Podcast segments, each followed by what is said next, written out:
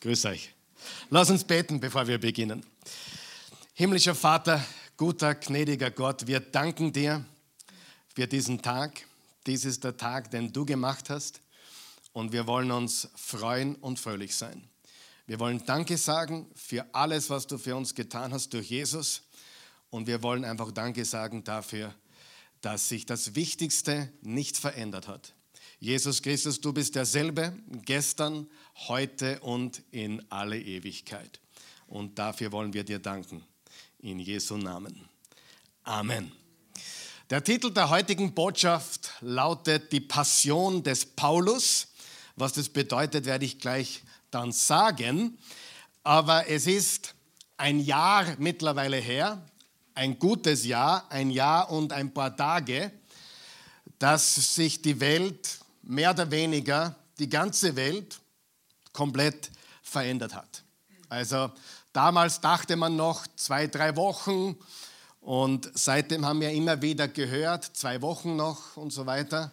Den Spruch kennen wir. Aber die Wahrheit ist, es ist über ein Jahr vergangen, seit die Welt, so wie wir sie gekannt haben, aus welchen Gründen auch immer, durch diesen Virus nie wieder dieselbe gewesen ist und wahrscheinlich auch nie wieder so werden wird, wie sie einmal war. Die Welt hat sich verändert, aber wer ist froh, dass unser Gott sich nicht verändert? Ja? Unsere Botschaft hat sich nicht verändert. Unser Evangelium hat sich nicht verändert. Unser Glaube hat sich nicht verändert. Unsere Hoffnung hat sich nicht verändert. Unser Ziel hat sich nicht verändert und unsere Passion, unsere Leidenschaft für unsere Botschaft und für diejenigen, die außerhalb unseres Glaubens sind, hat sich auch nicht verändert. Vieles hat sich verändert, aber unsere Botschaft und unser Ziel haben sich nicht verändert. Das Wichtigste hat sich nicht verändert. Amen. Das Wichtigste hat sich nicht verändert und das Wichtigste wird sich auch nicht verändern und daran wollen wir festhalten. Heute die Passion des Paulus. Unter Passion verstehe ich seine Leidenschaft. Und wir werden dann gleich ein paar Verse lesen aus dem ersten Korintherbrief und äh, auch ein paar Verse aus dem Römerbrief wo Paulus über seine Botschaft spricht, über sein Evangelium spricht. Und mein Gebet ist, dass wir dieselbe Leidenschaft, dieselbe Passion bekommen, die Paulus hatte, Menschen für Jesus zu gewinnen. Ich weiß, ob du es vergessen hast, deshalb sind wir da. Wer hat das gewusst? Wer hat das gewusst? Drei von euch? Wirklich? Drei von euch haben gewusst, warum wir da sind? Wir sind nicht da, damit wir einen schönen, warmen, wohligen Ort haben, wo wir Händchen halten können und Halleluja singen können, bis Jesus wiederkommt. Wir sind da, weil wir Menschen für Jesus gewinnen wollen. Das ist der Grund, warum wir da sind. Und ich möchte nur eine Frage, eine Herausforderung in den Raum werfen und auch nach Hause schicken. Was wäre, wenn jeder von uns im Jahr 2021, also von dem, was noch übrig ist, die neun Monate und zehn Tage, die noch übrig sind von diesem Jahr 2021, was gefühlt erst gestern begonnen hat. Stimmt es? Wie wenn es gerade gestern ein neues Jahr gegeben hätte, so fühlt sich das an.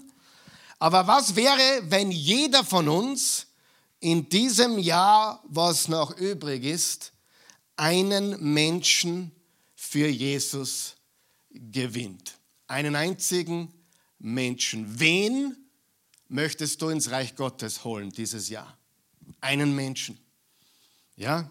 Und wir lesen jetzt Römer 1, Verse 16 und 17 und da sagt Paulus folgendes ich bekenne mich offen und ohne Scham zu dieser Freudenbotschaft. Unterstreicht ihr bitte Freudenbotschaft. Ich bekenne mich offen und ohne Scham zu dieser Freudenbotschaft. Lass uns das nicht vergessen. Es ist und bleibt eine Freudenbotschaft. Halleluja. Sie ist Gottes Kraft, unterstreicht ihr das, und rettet jeden, unterstreicht ihr, rettet, unterstreicht ihr jeden, der ihr glaubt, unterstreicht ihr glaubt. Das gilt zunächst für Juden, dann aber auch für alle anderen Menschen. Tu dir das Wort alle einringeln und unterstreichen. Und wenn du einen Leuchtstift mit hast, auch mit dem Leuchtstift drüber gehen. Alle, es gilt für alle anderen Menschen, die dieser Freudenbotschaft glauben. Vers 17, denn im Evangelium zeigt Gott uns seine Gerechtigkeit. Eine Gerechtigkeit, die aus dem Glauben kommt und Menschen zum Glauben führt, wie es in der Schrift heißt, der Gerechte wird leben, weil er glaubt. Wir sehen hier, wie wir die Gerechtigkeit bekommen, nämlich indem wir diese Freudenbotschaft, dieses Evangelium glauben. Wir haben keine Werksgerechtigkeit, wir haben eine Glaubensgerechtigkeit. Wir werden nicht uns Punkte bei Gott verdienen, weil wir so gut sind. Wir können uns bei Gott gar nichts verdienen. Wir werden beschenkt aus purer Gnade mit seiner Gerechtigkeit. Und das ist das wunderbare Evangelium und das ist die Botschaft und das ist Gottes Kraft. Also wir sehen hier, welche Botschaft Paulus verkündet hat und welche Botschaft auch wir verkündigen wollen. Und jetzt gehen wir zum heutigen Haupttext, nämlich 1. Korinther 9. 1. Korinther 9 auf deiner Outline oder eingeblendet vorne oder im Bildschirm, da steht folgendes. Ich bin also frei und keinem Menschen gegenüber zu irgendetwas verpflichtet. Was Paulus hier sagt, ist ganz einfach. Ich bin unabhängig. Ich bin komplett unabhängig. Ich bin frei. Und doch habe ich mich zum Sklaven aller gemacht, um möglichst viele für Christus zu gewinnen. Und ihr streicht das bitte um möglichst viele für Christus zu gewinnen. Wenn ich mit Juden zu tun habe, verhalte ich mich wie ein Jude, um die Juden zu gewinnen. Wenn ich mit denen zu tun habe, die dem Gesetz des Mose unterstehen, verhalte ich mich so, als wäre ich ebenfalls dem Gesetz des Mose unterstellt, obwohl das nicht mehr der Fall ist, denn ich möchte auch diese Menschen gewinnen. Was sagt Paulus hier? Er sagt, obwohl es auf mich nicht zutrifft, tue ich es trotzdem, weil ich die Menschen liebe und die Menschen gewinnen möchte. Vers 21, wenn ich mit denen zu tun habe, die das Gesetz des Mose nicht kennen, verhalte ich mich so, als würde ich es ebenfalls nicht kennen, denn auch sie möchte ich, sagen wir es gemeinsam, gewinnen. Das bedeutet allerdings nicht, dass mein Leben mit Gott nicht doch einem Gesetz untersteht. Ich bin ja an das Gesetz gebunden, das Christus uns gegeben hat. Was ist das Gesetz, was Christus uns gegeben hat? Wer weiß es? Das Gebot der Liebe. Das Gebot der Liebe. Liebe Gott von ganzem Herzen, mit ganzer Seele, mit deinen ganzen Gedanken, mit all deiner Kraft und deinen Nächsten wie dich selbst und daran hängt das ganze Gebot, alle Gesetze. Und das ist das Gebot, das wir haben im Neuen Testament. Vers 22, und wenn ich mit Menschen zu tun habe, deren Gewissen empfindlich ist, verzichte ich auf meine Freiheit. Wow. Das ist Reife übrigens, Freunde. Das nennt man Reife. Ich könnte, aber ich tue es nicht, weil ich dich liebe. Ich brauche das eigentlich nicht, aber wegen dir tue ich es, weil ich dich lieb habe. Ich kann Schweinefleisch essen, aber weil du jetzt am Tisch sitzt und Schweinefleisch vom Teufel ist, glaubst du, esse ich es nicht wegen dir. Versteht ihr? Ich kann alles, aber ich verzichte auf meine Freiheit, weil ich dich liebe und weil ich dich nicht verlieren will, sondern weil ich dich gewinnen möchte. Ja, ganz, ganz wichtig. Weil ich auch diese Menschen gewinnen möchte, in jedem einzelnen Fall, In jedem einzelnen Fall nehme ich jede nur erdenkliche Rücksicht auf die, mit denen ich es gerade zu tun habe, um jedes Mal wenigstens einige zu retten oder zu gewinnen. Das alles tue ich wegen des Evangeliums, denn ich möchte an dem Segen teilhaben, den diese Botschaft bringt. Das ist ein Segen auf dieser Botschaft, auf diesem Evangelium. Ich möchte euch sechs Dinge mitgeben, die diese Botschaft im Leben von Paulus bewirkt hat. Erstens, es hat ihn verändert. Diese Botschaft und die Leidenschaft, die Passion für diese Botschaft hat ihn, was? Verändert. Weißt du, was er gesagt hat? Ich bin frei. Wer ist auch froh, dass er frei ist in Jesus Christus? Du bist komplett frei. Ich bin frei, aber, sag einmal aber, ich habe mich zum Diener aller gemacht. Ist das nicht gewaltig? Ich bin komplett frei. Jesus hat mich frei gemacht. Aber ich kann trotzdem nicht tun, was ich will. Sehr wichtig. Ich könnte tun, was ich will, aber ich darf nicht tun, was ich will, weil es nicht um mich geht, sondern um andere Menschen. Ganz, ganz wichtig. Ich bin frei, aber ich kann trotzdem kein freies Leben führen. Ja, durch die Welt zu gehen und zu sagen, mich interessieren alle nicht, ich mache, was ich will, weil ich habe Jesus kennengelernt und jetzt bin ich frei und ich weiß, äh, dass ich, äh, ja, äh, dass ich dies oder jenes tun darf. Ich weiß, dass ich eine Zigarre rauchen darf. Und da sitzt gegenüber, der gerade mit dem Rauchen kämpft. Und du bist ein gläubiger Christ. Du darfst eine Zigarre rauchen, natürlich. Mache ich auch hin und wieder. Ja. Besonders wenn Babys auf die Welt kommen, ist es bei uns üblich, dass wir Zigarre rauchen. Müssen wir noch nachholen, Raphael übrigens. Gell? Äh, die, die obligatorische Zigarre. Aber wenn ich mit jemandem gegenüber sitze, der gerade das Rauchen aufhören will, dann rauche ich keine Zigarre. Warum? Ich bin frei.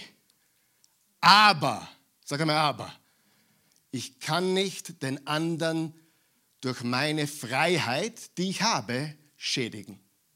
Das ist sehr wichtig. Wenn du wirklich reif bist, dann weißt du, in Jesus darfst du eigentlich alles. Du bist frei. Alles, was er zulässt. Ja, ich rede jetzt nicht von Dingen, die, die, die ganz offensichtlich gegen Gottes Gebote sind, aber du bist frei und trotzdem bist du ein Diener aller. Freiwillig sein Leben geben. Ich bin frei, aber ich kann nicht alles tun, was ich will. Das bedeutet, so zu leben wie Jesus, zu sein wie Jesus. Lesen wir Philippa 2, da schreibt auch der Apostel Paulus an seine Freunde in Philippi. Er sagt, wenn es bei euch irgendeine Ermutigung durch Christus gibt, eine Tröstung, die aus der Liebe kommt, Gemeinschaft, die der Geist Gottes bewirkt, Barmherzigkeit und Mitgefühl. Unterstreicht ihr bitte Barmherzigkeit und Mitgefühl. Was sollten wir haben mit den Menschen? Barmherzigkeit und Mitgefühl. Dann macht meine Freude vollkommen, indem ihr in derselben Einstellung und Liebe und von ganzem Herzen zusammensteht.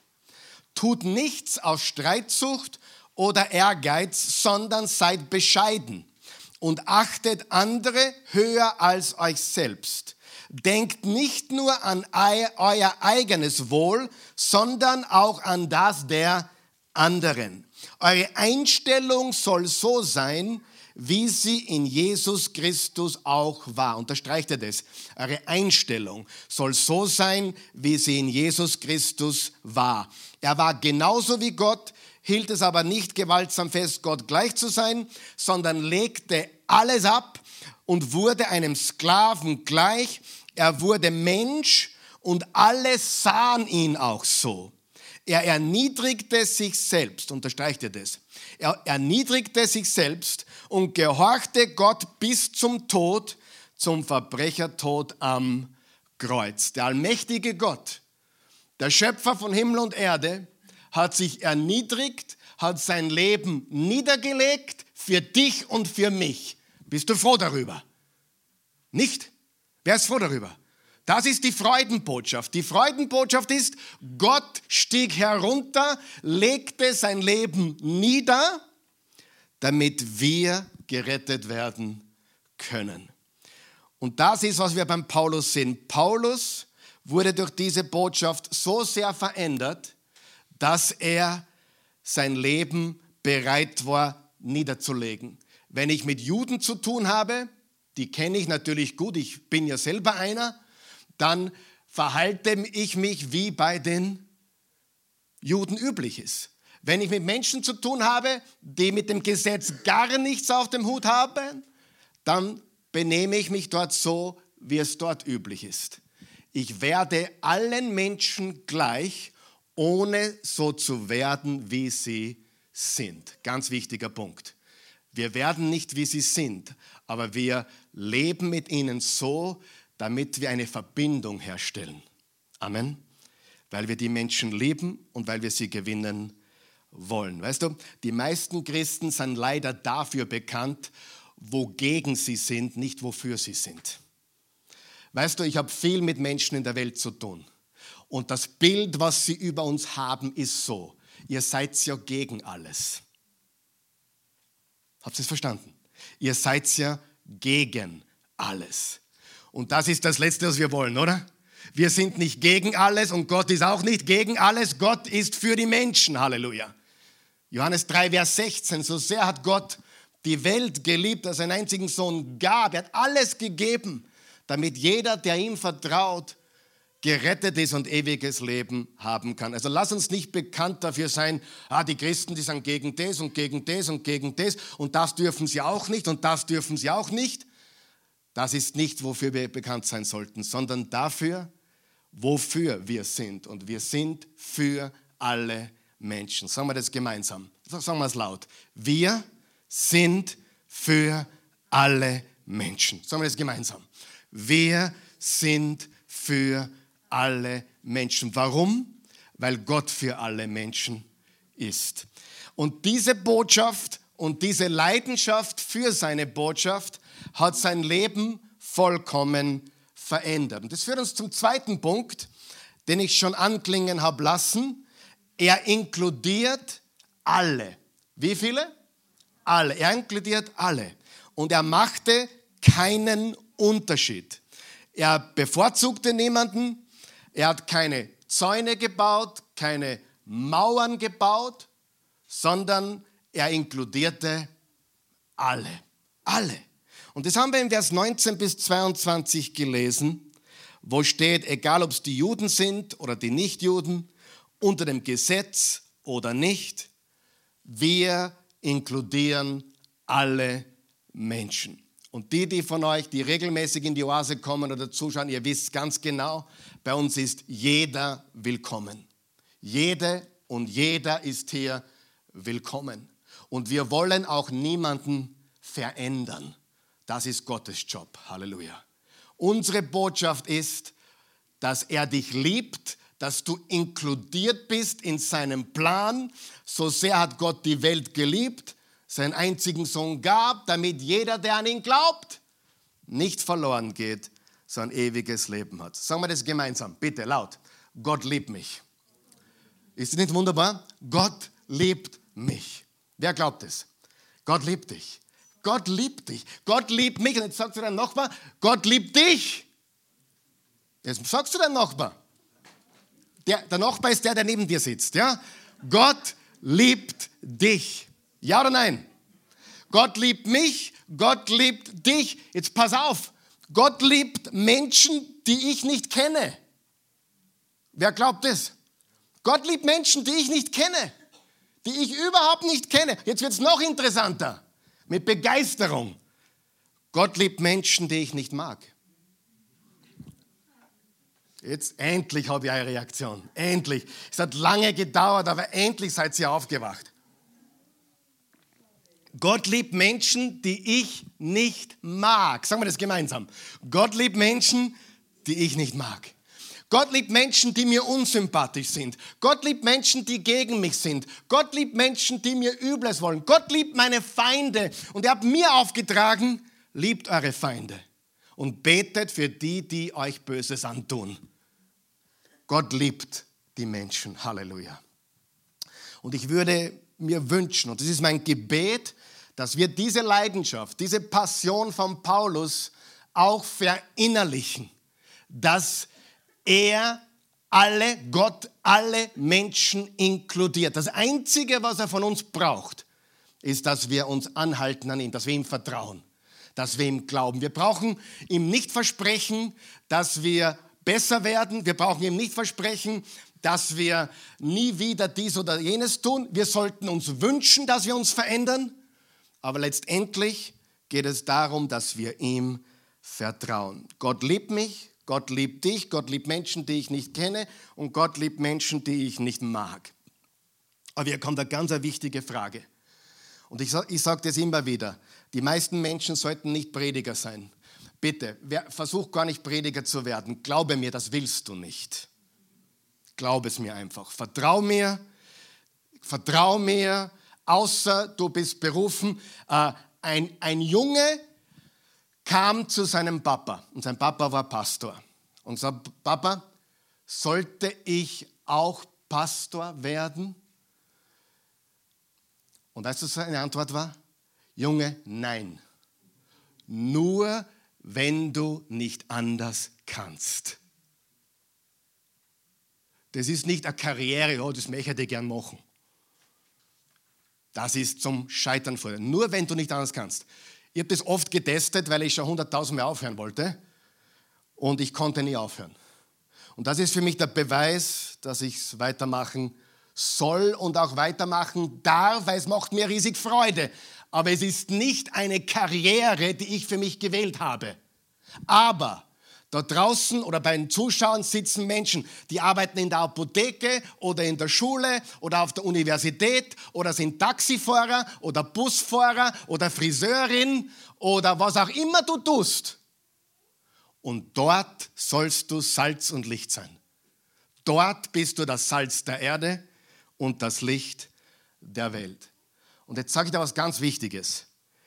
Es ist nicht so wichtig, dass du jeden anpredigst. Manchmal ist es genau das Gegenteil von dem, was du tun sollst. Predigt die Leute nicht an, sondern stell dir eine ganz wichtige Frage. Will ich connecten oder will ich korrigieren? Haben wir das verstanden, was ich gesagt habe? Will ich connecten oder will ich korrigieren? Wie gewinne ich Menschen? Frage. Gewinne ich Menschen, indem ich sage, wie, wie, was sie alles falsch machen und dass sie umkehren müssen und dass sie, wenn sie nicht umkehren, in die Hölle kommen. Nein, das ist nicht der Weg, wie wir Menschen gewinnen. Wir müssen, so wie Jesus, ein Freund der Sünder sein. Ein Freund der Sünder. Sind wir noch wach? Was wurde Jesus nachgesagt? Er ist ein Säufer und er ist ein Freund der Sünder und Zöllner. Unterste Schublage. Äh, Säufer war er sicherlich nicht. Das wurde ihm nachgesagt. Warum wurde es ihm nachgesagt? Ja, weil er auf den Partys war, wo gesoffen wurde. Oder?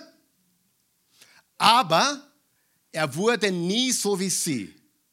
Er war bei ihnen, aber ist sich selbst treu geblieben. Ganz wichtig.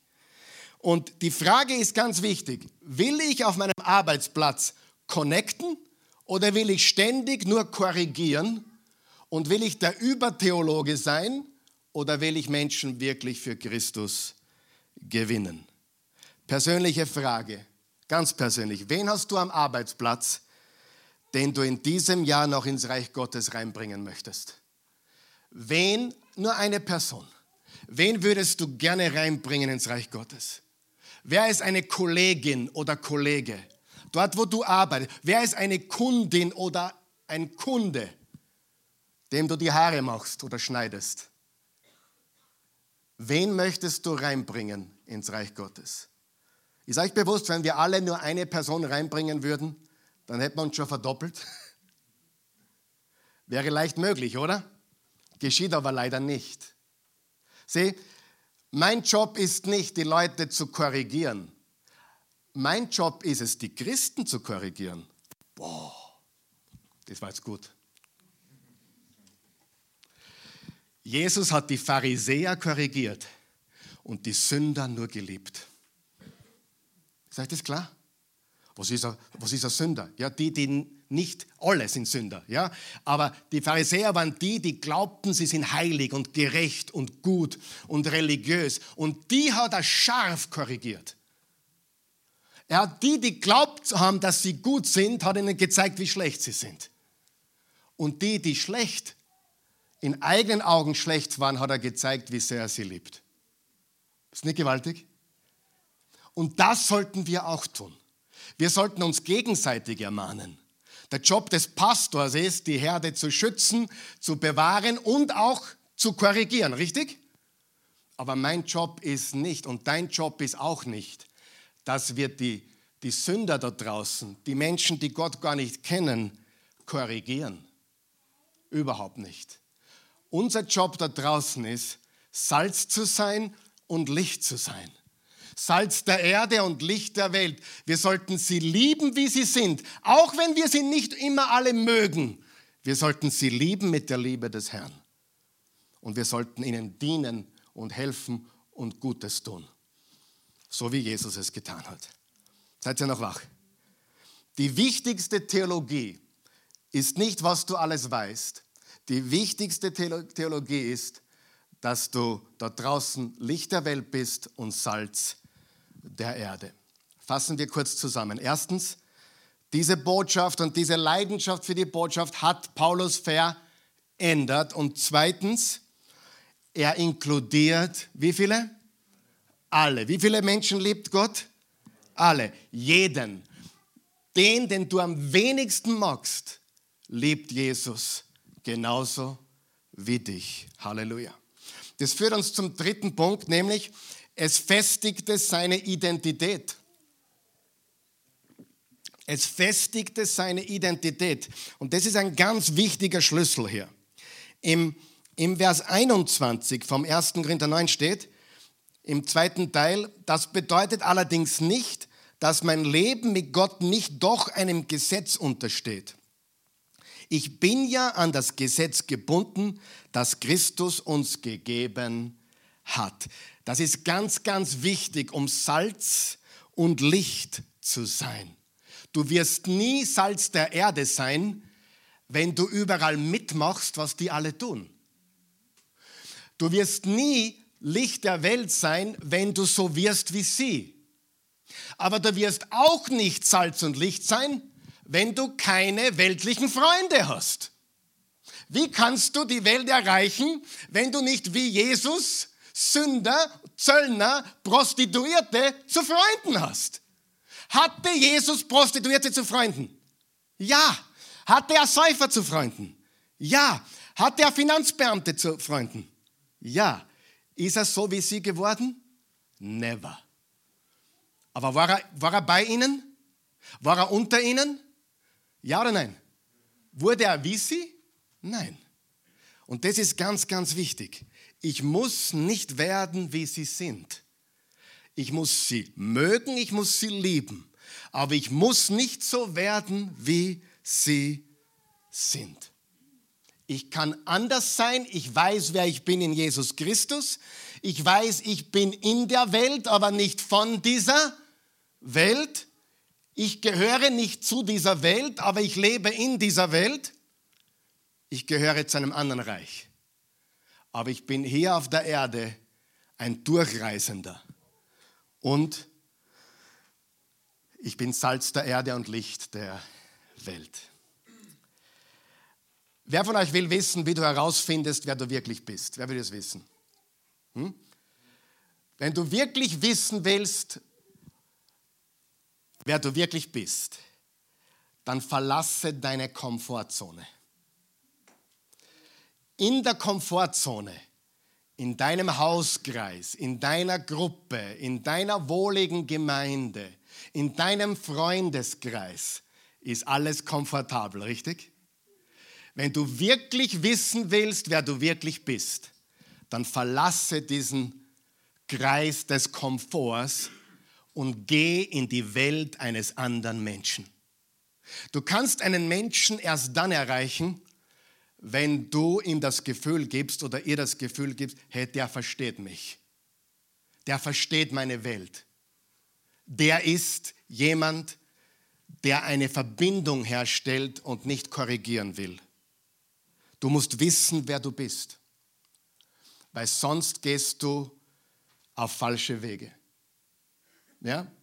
Du musst wissen, wer du bist. Du musst wissen, du lebst in der Welt, du musst auch sündige Freunde haben, du musst unter ihnen leben, aber nie vergessen, wer du bist. Nur so können wir die Welt erreichen. Weißt du, ich bin jetzt seit 1982, das ist eine ganz lange Zeit. Viele von euch waren da nicht einmal auf der Welt. Ich war elf Jahre alt 1982. Und seit diesem Moment bin ich ein bewusster Jesus-Nachfolger. Elf, zwölf Jahre war ich. Und ich kann dir sagen, ich bin damit aufgewachsen. Also wenn man mit elf, zwölf dazukommt, kann man sagen, man ist damit aufgewachsen, oder? Ich kenne die Szene in und auswendig. Ich war Ministrant in der katholischen Kirche, ich war in der Charismatik, ich war unter Pfingstgemeinden, ich war unter Baptistengemeinden, ich war unter evangelikalen Gemeinden und heute bin ich Pastor hier. Ich habe es alles gesehen und ich kann dir Folgendes sagen, ohne zu übertreiben. Die Kirche hat vergessen, warum sie da ist. Wir haben vergessen, warum wir da sind. Wir haben vergessen, als ich rede jetzt nicht von der Oase, ich rede jetzt allgemein als Christentum, wir haben vergessen, warum wir hier sind. Wir denken, viele denken, dass wir da sind, um Halleluja zu singen und Gemeinschaft zu haben, bis Jesus wiederkommt. Glauben das nicht die meisten Christen? Lass uns singen, lass uns Kumbaya singen, Halleluja singen, gepriesen sei der Name des Herrn. Wunderbar, oder? Den Herrn Loblieder zu singen. Ist nicht wunderbar? Lass uns Gemeinschaft haben, und warten, bis Jesus wiederkommt. Aber Freunde, deswegen sind wir nicht da. In Wahrheit sind wir da, um Salz und Licht zu sein. Wir sind da, um die Braut vorzubereiten, die Braut Christi. Wer ist die Braut Christi? Alle Menschen, die an ihm glauben. Also ich habe nur ein Ziel noch. Ich liebe Christen, aber ich verbringe viel lieber Zeit mit Menschen, die Jesus noch nicht kennen. Wow, jetzt habe ich es gesagt. Oh, Bitte knallt mich nicht ab, werft keine Steine. Aber ich sage euch ein Geheimnis. Wer, wer, glaubt, dass jemand, der an Jesus glaubt, in den Himmel kommt? Wer glaubt es? Oder die Ewigkeit mit Jesus? Glaubst du das? Super. Einige von euch, okay? Die anderen sollten es glauben. Das heißt, wie lange sind wir dann dort? 100 Jahre, 200, wie lange sind wir im Himmel? Ewig, oder?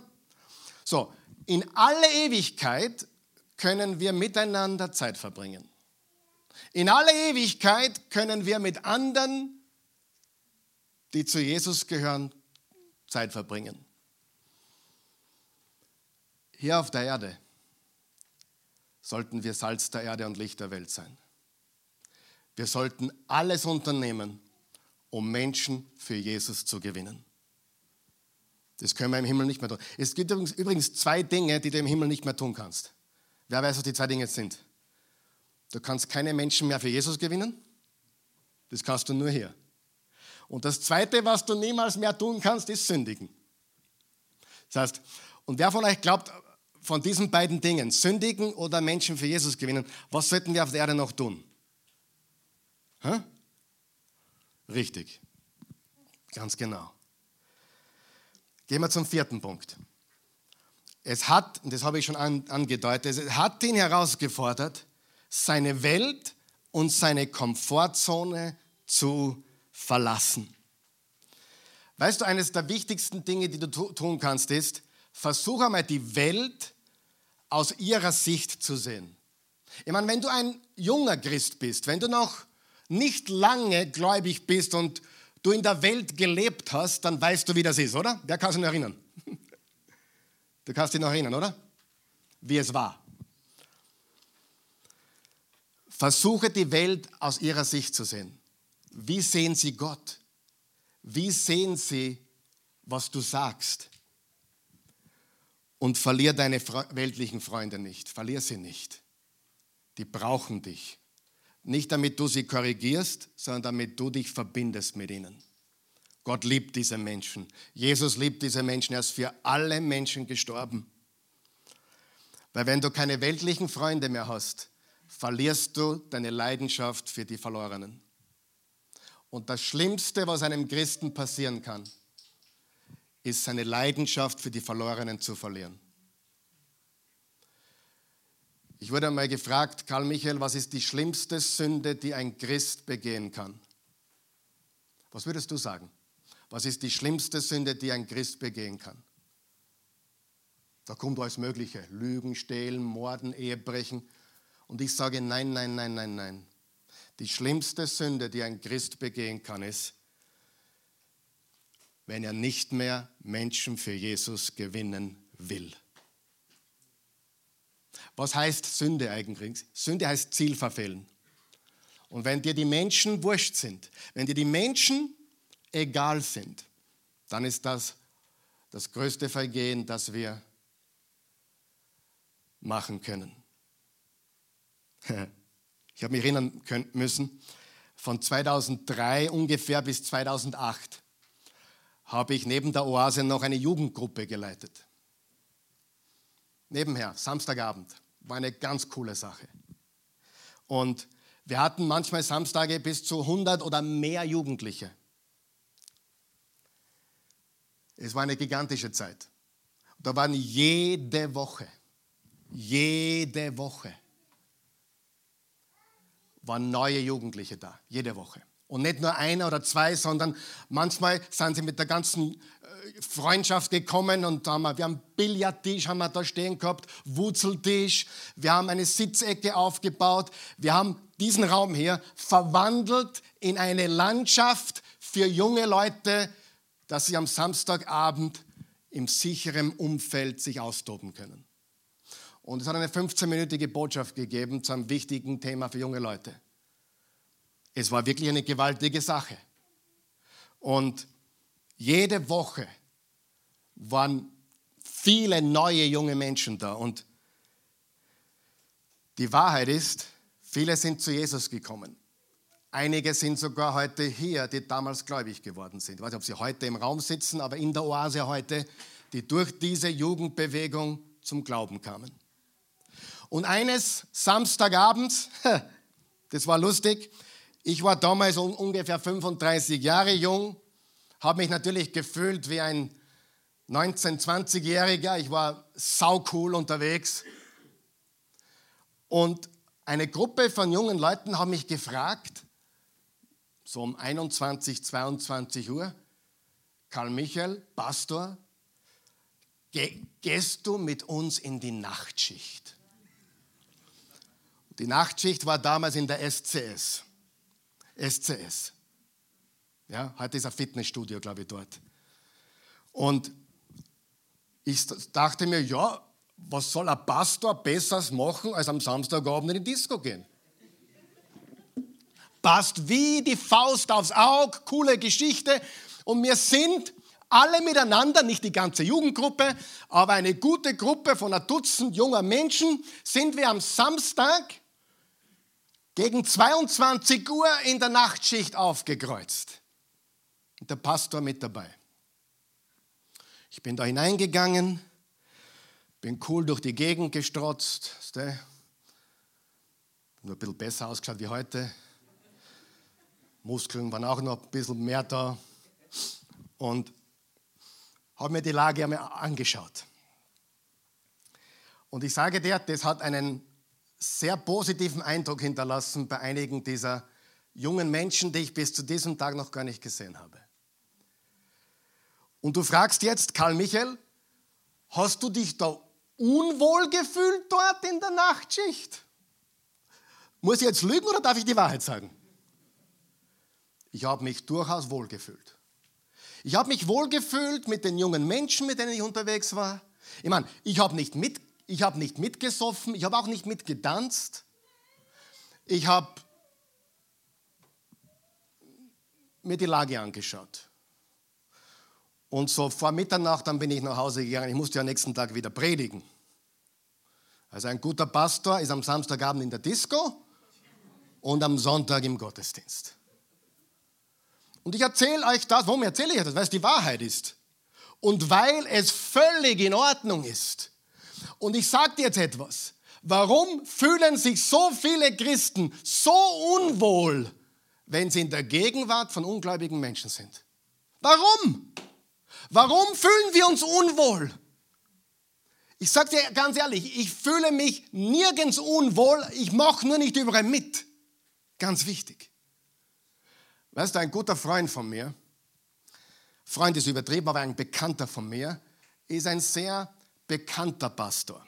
Freund ist übertrieben, aber ein Bekannter von mir, ist ein bekannter Pastor und der kommt aus einer christlichen Bewegung, die nennt sich Holiness, Holiness Movement, also die, die Heiligkeit-Bewegung, wirklich, die heißt so, Holiness Movement. Interessante Geschichte. Und die hatten ihr 100-jähriges Jubiläum. Und er war schon lange nicht mehr dort in dieser Bewegung drinnen, aber er wurde als sehr bekannter Pastor, der aus dieser Bewegung rausgekommen ist, eingeladen, beim 100-jährigen äh, äh, Jubiläum zu sprechen. Und er sagte, liebe Freunde, ich bin so stolz auf meine Herkunft. Ich bin so stolz, dass ich aus dieser Holiness, dieser Heiligkeit, Holiness-Bewegung rauskomme. Ich bin so dankbar für das, was meine Eltern mir mitgegeben haben. Diese Heiligkeit-Bewegung. Diese Ho Heiligkeit ist was Wunderbares, oder? Wer ist mit mir? Ja oder nein? Und dann sagt er, aber wisst ihr was? Ihr seid so heilig, dass schon seit Jahrzehnten kein neuer mehr reingekommen ist. Wer ist noch wach heute? Und das sagt er seinen eigenen Leuten. Ihr seid so heilig, dass, dass schon seit Jahrzehnten keine neuen Leute mehr reingekommen sind. Wer von euch weiß, Heiligkeit ist wichtig. Aber wir haben Jesus hinauszutragen in die Welt. Wir brauchen Freunde, die da draußen sind. Und ich habe, ehrlich gesagt, ich habe null Berührungsängste. Null. Ich kann überall in jeder Gruppe auftreten. Das heißt nicht, dass ich mich wohlfühle mit dem, was sie tun, aber ich versuche nicht zu korrigieren, ich versuche mich mit ihnen zu verbinden. Und ich kann ehrlich sagen, wir haben hier in der Oase alles schon gehabt. Vom Mörder, darf ich ein Geheimnis verraten? Es waren sogar schon Ehebrecher hier. Ich sage nur. Glaubst nicht, gell? Aber es ist so. Wir haben, ja, wir haben ja alles schon da gehabt. Lesbische Menschen, schwule Menschen, Homosexuelle, Prostituierte, über die Jahre immer wieder sind solche Menschen da gewesen. Immer wieder. Und ich sage dir was, Jesus liebt diese Menschen.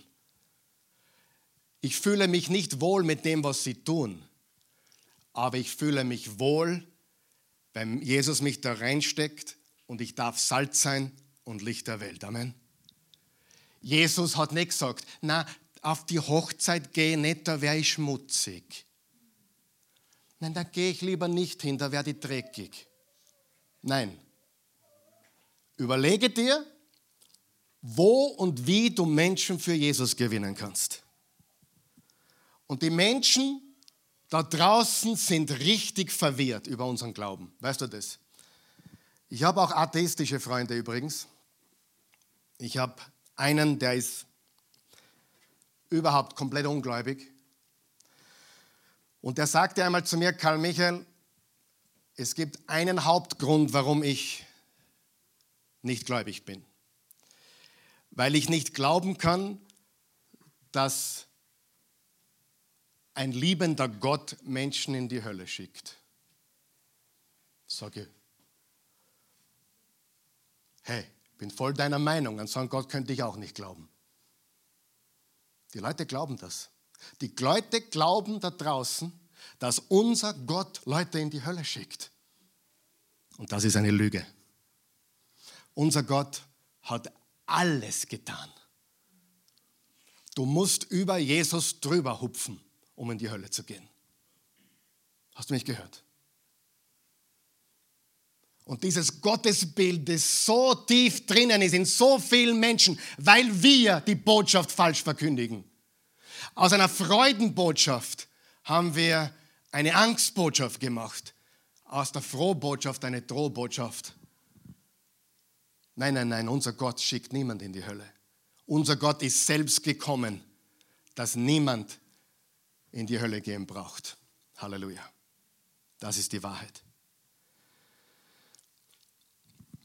Und dann war er ganz überrascht, wie ich das gesagt habe. Und dann habe ich zu ihm gesagt, und das glaube ich von ganzem Herzen, du bist kein Atheist. Du glaubst nur, dass du einer bist. Du, du bist deswegen Atheist, weil du an einen, von einem Gott gehört hast, der Menschen in die Hölle schickt. Und das ist nicht unser Evangelium. Es gibt eine Hölle. Wenn du da hingehen willst, musst du über Jesus steigen. Du musst Jesus ablehnen. Aber das willst du nicht, oder? Nie im Leben. Also, sei Licht, wo du bist. Und sei nicht zu heilig, in die Nachtschicht mitzugehen, wenn dich jemand mitnehmen will. Gibt es ja nicht mehr. Leider. Oder Gott sei Dank, keine Ahnung. Auf jeden Fall wir gehören in die Welt. Salz der Erde und Licht der Welt. Amen. Das fünfte ist, es machte ihn kreativ. Wir müssen sie suchen und finden und reinholen. Was hat Jesus zu Petrus gesagt? Er hat gesagt, ich werde dich zu einem Menschenfischer machen. Mein, Be mein Freund, mein bekannter Pastor hat dann gesagt zu seinen Leuten, ihr wollt die Fische alle putzen, bevor ihr sie gefangen habt. Leider sind Christen Weltklasse Fischputzer und haben vergessen, dass man zuerst den Fisch fangen muss. Wenn man den Fisch fängt, ist er schlatzig und uh, nicht so appetitlich. Und dann gehört er gereinigt, gesäubert und geputzt. Stimmt es?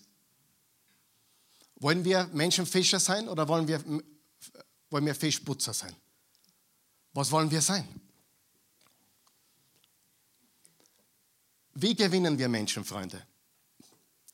Indem wir sie verstehen, Verstehst du die Leute da draußen? Weißt du, warum sie so denken, wie sie denken? Weißt du, warum sie Vorurteile gegen Gott haben? Sie verstehen, sich verbinden und Gott verändert sie. Ich wiederhole das nochmal. Sie verstehen, verstehen versuchen, sich mit ihnen verbinden und Gott verändert sie. Ich habe einen Vers gefunden im Sprüche 11, Vers 30, da steht, der Weise gewinnt Menschen. Sagen wir das gemeinsam. Der Weise gewinnt Menschen. Der Weise gewinnt Menschen. Wer möchte ein Menschengewinner sein? Hm?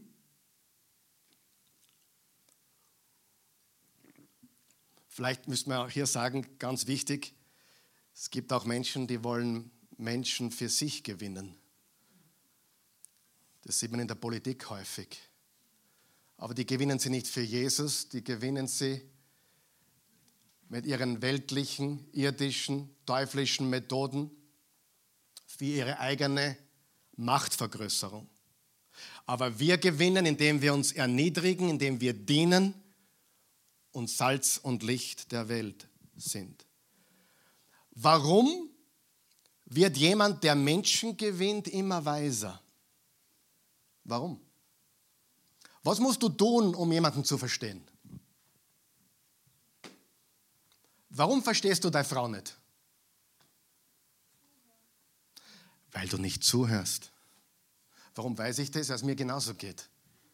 Du verstehst mich nicht, du verstehst mich nicht. Mir kommt sogar vor, du hörst gar nicht zu, ich begreife dich nicht. Der Grund, warum Beziehungen kaputt gehen, vor allem in der Ehe, ist, weil wir nicht den anderen verstehen. Und warum verstehen wir sie oder ihn nicht? Weil wir nicht zuhören. Wie lernst du jemanden zu verstehen? Indem du zuhörst. Wer glaubt, wenn du deinem Arbeitskollegen am Arbeitsplatz, deinem Partner im Unternehmen einmal einfach zuhörst, du würdest was lernen? Wer glaubt es? Weißt du, da lernst du mehr, als wenn du mit deinem Hauskreis zusammen bist und ständig hörst, was die Christen meinen.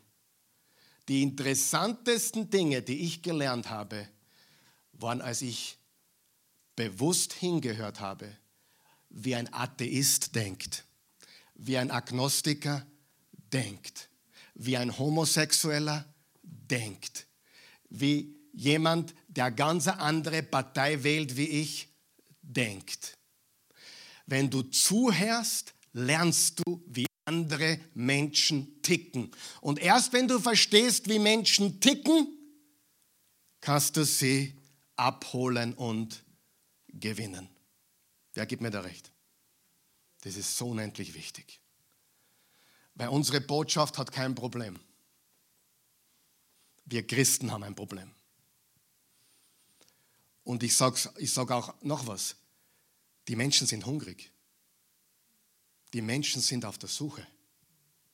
Eigentlich die Zeit unseres Lebens, oder nicht? Eigentlich die Zeit unseres Lebens. Es gibt großen Hunger und Durst da draußen nach Wahrheit. Aber was sollten wir tun? Wir sollten sie niederpredigen, oder? Kehr um, du Sünder. Kehr um. Brrr. Nein, nein, nein, nein, nein. Versuche sie zu verstehen. Warum glaubst du nicht an Gott? Warum denkst du, bist du Atheist oder Agnostiker? Warum? Warum? Dann hör zu. Das ist nicht immer leicht, ich weiß, aber dann beginnst du zu verstehen und weise zu werden. Und dann beginnen sie sich bei dir wohlzufühlen. Wow, sehr wichtig. Frage. Hat Jesus sich auf der Hochzeit zu Kana wohlgefühlt?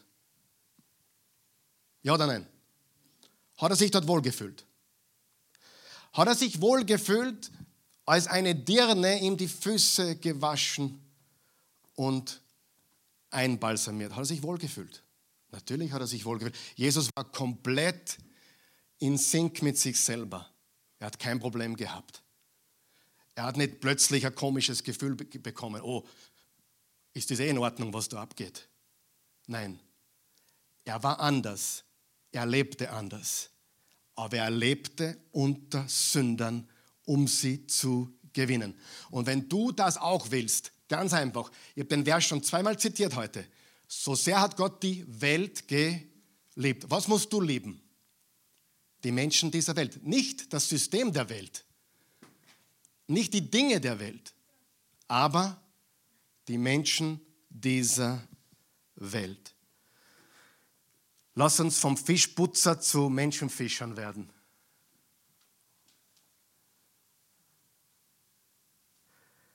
Und sechstens, er liebte und lebte seine Botschaft. Er liebte und lebte seine Botschaft. Das ist die Leidenschaft des Paulus. Er wurde allen Menschen alles um Menschen zu gewinnen. Das ist unsere Aufgabe hier in der Oase Church. Das ist das, was wir tun. Ja? Tue Gutes, hör auf zum Predigen, hilf lieber. Dein Arbeitskollege braucht Hilfe beim Umzug, beim Übersiedeln, pack an. Leuchte, tue gute Werke. Tue gute Werke, damit sie unseren gemeinsamen himmlischen Vater preisen. Du bist vielleicht kein guter Prediger, gut so. Aber du kannst dort anpacken, wo Not am Mann ist, oder? Und das verändert. Versteh sie, verbinde sich dich mit ihnen und Gott bringt die Veränderung in ihr Leben. Halleluja. Und das ist mein Gebet. Und wir werden auch am Mittwoch wieder beten, so die letzten beiden Mittwoche. Letzten Mittwoch haben wir gebetet, vor allem, dass wir Salz der Erde sind und Licht der Welt. Wir werden auch diesen Mittwoch weiter beten, dass Gott uns hilft, diese Leidenschaft für verlorene Menschen, für ungläubige Menschen, für Menschen, die Jesus noch brauchen, dass er dieses Feuer in uns entfacht. Weil wenn das Feuer nicht in dir brennt für Menschen, die Jesus nicht kennen, dann hast du das Evangelium falsch verstanden. Hör auf zu korrigieren, beginn dich zu connecten. Sei Salz und Licht und nicht Hammer und Nagel oder Nudelwolger. Wer kennt ein paar Nudelwolger Hammerchristen? Bumm! Die Wahrheit ohne Liebe ist wie ein Hammer. Liebe ohne Wahrheit ist für ein Hugo. Aber Wahrheit mit Liebe leuchtet und macht einen Unterschied in den Leben der Menschen. Und das ist unser Gebet. Halleluja. Lass uns aufstehen. Himmlischer Vater, wir danken dir. Wir loben und preisen dich. Wir geben dir alle Ehre heute. Wir danken dir von ganzem Herzen dafür, dass du uns eine Botschaft gegeben hast, eine Freudenbotschaft, die sich nie ändert. Niemals wird sich diese Botschaft auch nur einen einzigen Millimeter verändern. Unsere Hoffnung bleibt, unser Glaube bleibt, unser Evangelium bleibt, unser Ziel bleibt immer dasselbe. Und wir bitten dich jetzt, dass du uns hilfst, diese Leidenschaft wieder zu entfachen, dieses Feuer für Menschen da draußen, die außerhalb des Reiches Gottes sind, zu igniten, zu entfachen. Und lege uns auch eine Person aufs Herz, eine einzige Person, nur einen Menschen in unserem Umfeld, in unserem in unserer Firma, auf unserem Arbeitsplatz, in unserem Bekanntenkreis, in unserem Freundeskreis. Leg mir, leg uns eine Person auf das Herz jetzt oder die nächsten Tage. Leg uns aufs Herz, welch, wen, wen du willst, dass wir reinholen ins Reich Gottes. Es können natürlich auch mehrere Menschen sein, aber wir wollen einmal mit einem beginnen wo wir leuchten können, wo wir der Stern sein können, der diesen Menschen zu Jesus führt. Wir bitten dich darum in Jesu Namen. Wenn du da bist und du bist außerhalb des Reiches Gottes und du weißt es, du bist außerhalb des Reiches von Jesus. Du kennst Jesus nicht persönlich und du weißt jetzt zumindest, dass Jesus der Erlöser der Welt ist, der Retter der Menschen, dass er alle Menschen liebt. Egal, was du getan hast oder nicht getan hast. Egal, wie schlimm deine Sünden sind, er ist für dich, er liebt dich, genauso wie deinen schlimmsten Feind, den du am wenigsten magst. Und kein Mensch, der atmen kann, ist jenseits von Hoffnung. Niemand ist jenseits von Hoffnung. Niemand. Und daher sollten wir auch niemanden aufgeben. Niemanden. Jeder Mensch ist ein geliebtes Geschöpf Gottes. Jeder. Du, ich, wir alle. Und ich muss ganz ehrlich sagen, dass ich weiß, ich bin nicht der beste Christ auf der Welt. Weit weg davon. Aber was ich im Himmel hören will, ist, Karl Michael, Du kannst dich vielleicht nicht mehr an mich erinnern. Aber der Grund, warum ich heute hier bin, weil du mir von Jesus erzählt hast.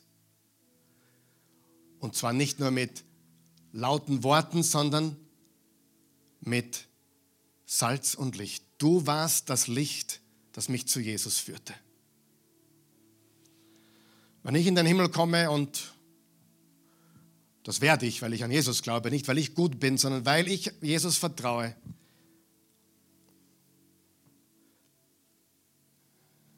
möchte ich Jesus ein Geschenk mitnehmen. Und nicht, hier bin ich, Jesus, sondern Jesus, hier bin ich. Und hier sind ein paar Leute, die ich mitgenommen habe. Hier sind ein paar, die ich mitgenommen habe. Ist das nicht das Schönste, was es gibt? Und das ist, worum es geht. Wenn du zuschaust, hier bist oder was auch immer und hast noch keine persönliche Beziehung zu Jesus Christus. Es gibt keine wichtigere Sache, es gibt keine wichtigere Entscheidung, es gibt keinen größeren Reichtum, es gibt nichts, was du mit Geld kaufen kannst, was vergleichbar wäre, es gibt nichts, was du mitnimmst ins Jenseits, außer deine Beziehung mit dem Herrn der Herren, dem König aller Könige. Wenn du das möchtest, bete mit mir, bete mit uns. Guter Gott, ich komme zu dir, wie ich bin, ein Sünder in Not eines Retters. Jesus sei mein Retter. Danke, dass du für mich am Kreuz gestorben bist, dein Blut für mich vergossen hast. Wasche mich jetzt weiß wie Schnee. Wasch jede Sünde weg von meinem Leben. Ich wende mich ab vom alten Leben ich wende mich ab von den Sünden der Vergangenheit. Und ich wende mich zu dir. Und ich bekenne, du bist mein Herr. Und ich glaube, du bist auferstanden von den Toten. Lebe jetzt in mir. Mach mich neu. In Jesu Namen. Amen. Wenn du das gebetet hast oder in deinen eigenen Worten Jesus bekannt hast als Herr und Erlöser und an seine Auferstehung glaubst, bist du gerettet, bist du ein Kind Gottes. Das Alte ist vergangen, Neues ist geworden.